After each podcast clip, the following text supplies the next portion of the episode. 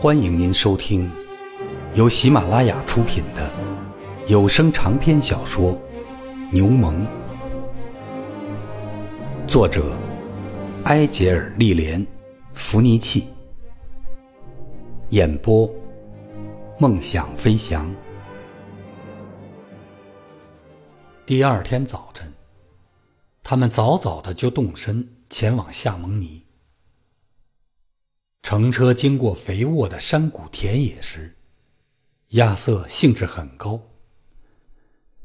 但是，当他们上了克鲁西附近的盘山道路，周围是陡峭的大山时，他变得非常严肃，一句话也不说。他们从圣马丁徒步走向山谷，在道旁的牧人小屋或小村里投宿。然后再次信步前行。亚瑟对自然景致的影响特别敏感。经过第一道瀑布时，他流露出一种狂喜，那副模样看了真让人高兴。但是当他们走进雪峰时，他没了那股欣喜若狂的劲儿，转而变得如醉如痴。这情景。蒙泰尼里以前没有看到过，仿佛他与大山之间存在着某种神秘的联系。他会一动也不动，躺在幽暗、隐秘、松涛呼啸的森林里，透过笔直而又高大的树干，望着那个阳光明媚的世界。那里有闪烁的雪峰。和荒芜的悬崖，蒙泰尼里注视着他，带着一种伤感的嫉妒之情。我希望你能告诉我，你看到了什么，亲爱的。有一天，神父这样说道。他从书上抬起头来。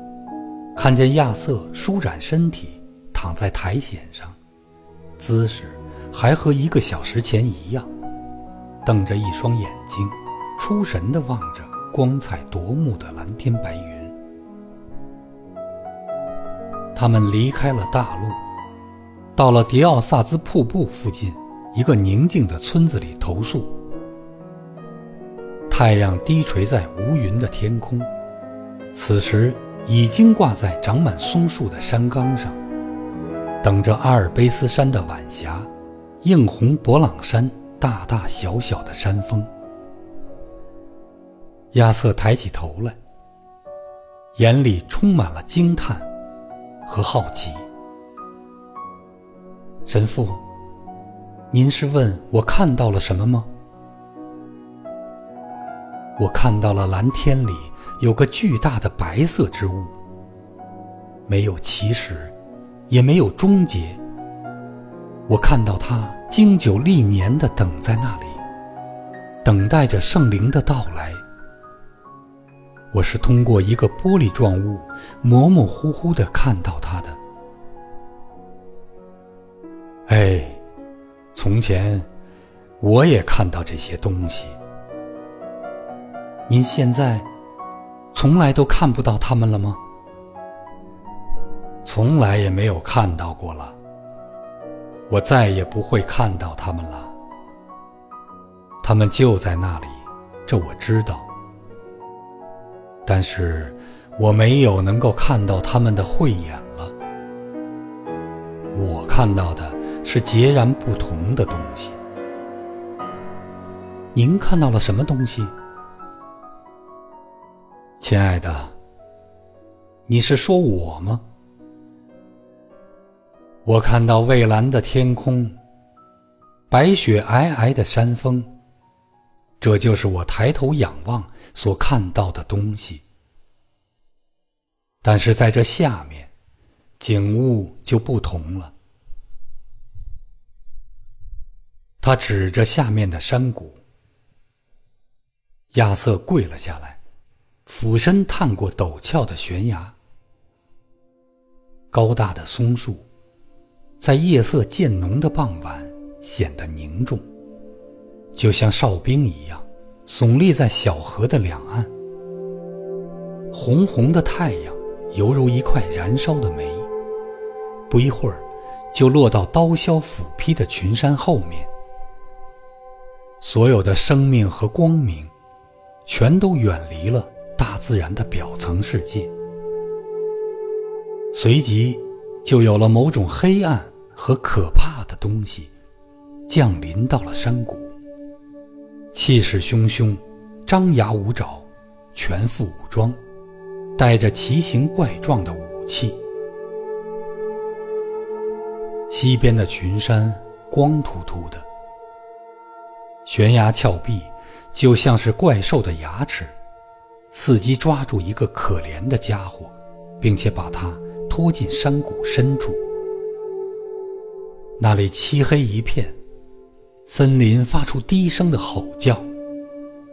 松树是一排排的刀刃，轻声说道：“摔到我们这里来吧。”在越来越为浓重的夜色之中，山泉奔腾呼啸，怀着满腔的绝望，疯狂地拍打着岩石建起的牢房。神父，亚瑟颤抖着站起来，抽身离开了悬崖。他就像是个地狱。不。我的孩子，他只像是一个人的灵魂，就是那些坐在黑暗和死亡的阴影之中的灵魂，是那些每天在街上经过你身旁的灵魂。亚瑟俯身望着那些阴影，浑身抖个不停。一层暗淡的白雾悬挂在松树之间，无力地抓着汹涌澎湃的山泉，就像是一个可怜的幽灵，无法给予任何的安慰。瞧，亚瑟突然说道：“走在黑暗里的人们看见了一道巨大的光亮。东边的雪峰。”在夕阳的反射下，被映得通亮。在那道红光从山顶上消失以后，蒙泰尼里转过身来，轻轻地拍了一下亚瑟的肩膀：“回去吧，亲爱的，天都暗下来了。如果我们再待在这里，我们就得在暗中赶路，并且会迷失方向的。”就像是一具僵尸。亚瑟转过身来，不再去看在暮色之中闪耀的诺大山峰那副狰狞的面目。他们穿过黑漆漆的树林，前往他们投宿的牧人小屋。亚瑟正坐在屋里的餐桌边等着。当蒙泰尼里走进来的时候，他看见这个小伙子已经从阴暗的梦幻中摆脱了出来，完全变成了另外一个人。哦，神父，快来看看这只滑稽的小狗，它能颠起后腿跳舞呢。他忘情地望着小狗，并且逗它表演，就像他沉湎于落日的余晖之中一样。这家女主人的脸红扑扑的，身上系着围巾，粗壮的胳膊插在腰间。她站在一旁，笑盈盈地望着他，扯着小狗玩耍。如果他老是这样，别人会说他无忧无虑呢。他用方言对他女儿说道：“这小伙子长得真帅。”亚瑟脸红了起来。就像是一个上学的女孩子。那个女人这才明白，她听懂了他的话。看着他发窘的样子，她赶紧走开了。吃晚饭的时候，亚瑟什么也不说，只是谈论短暂旅行、登山和采集植物标本的计划。他那些梦一般的幻想显然没有妨碍他的情绪和胃口。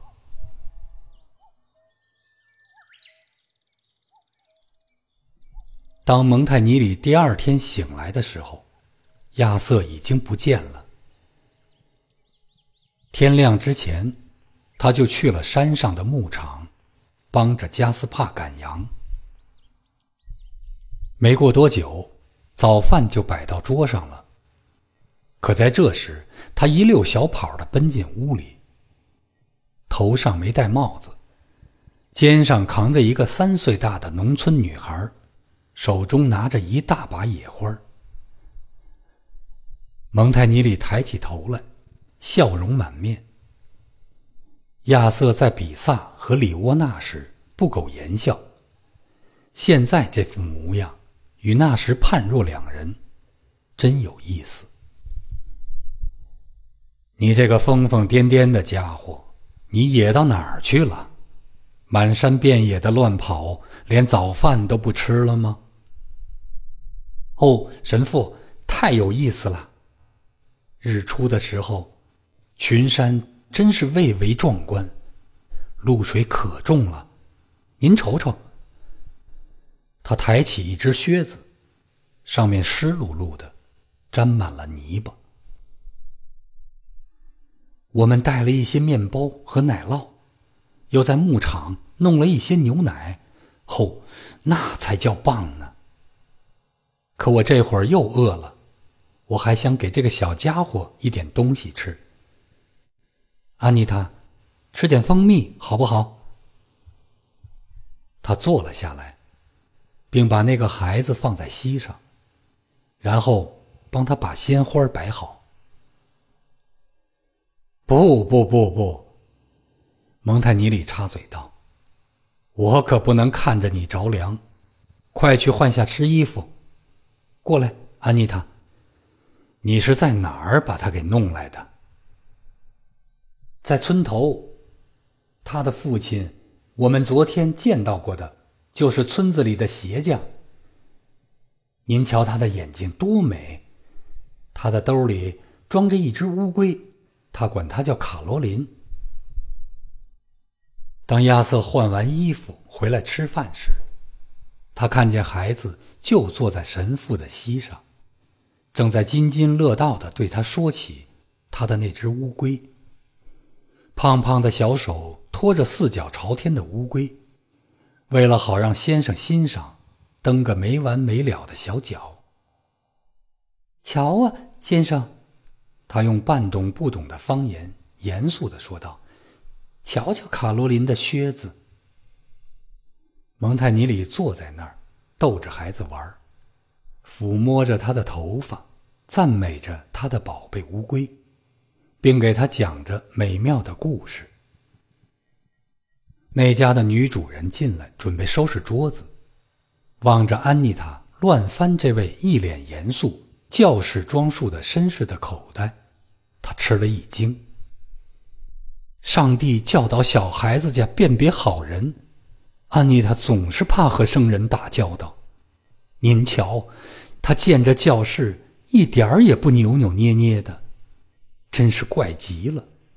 跪下来，安妮塔，快请这位好先生在走之前为你祈福，这会给你带来好运的。